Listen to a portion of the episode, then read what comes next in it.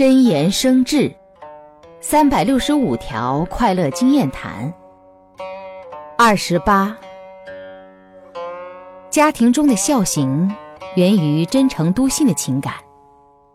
即使有些繁文缛节没有做到，也可以感动周围乃至社会、国家、世界。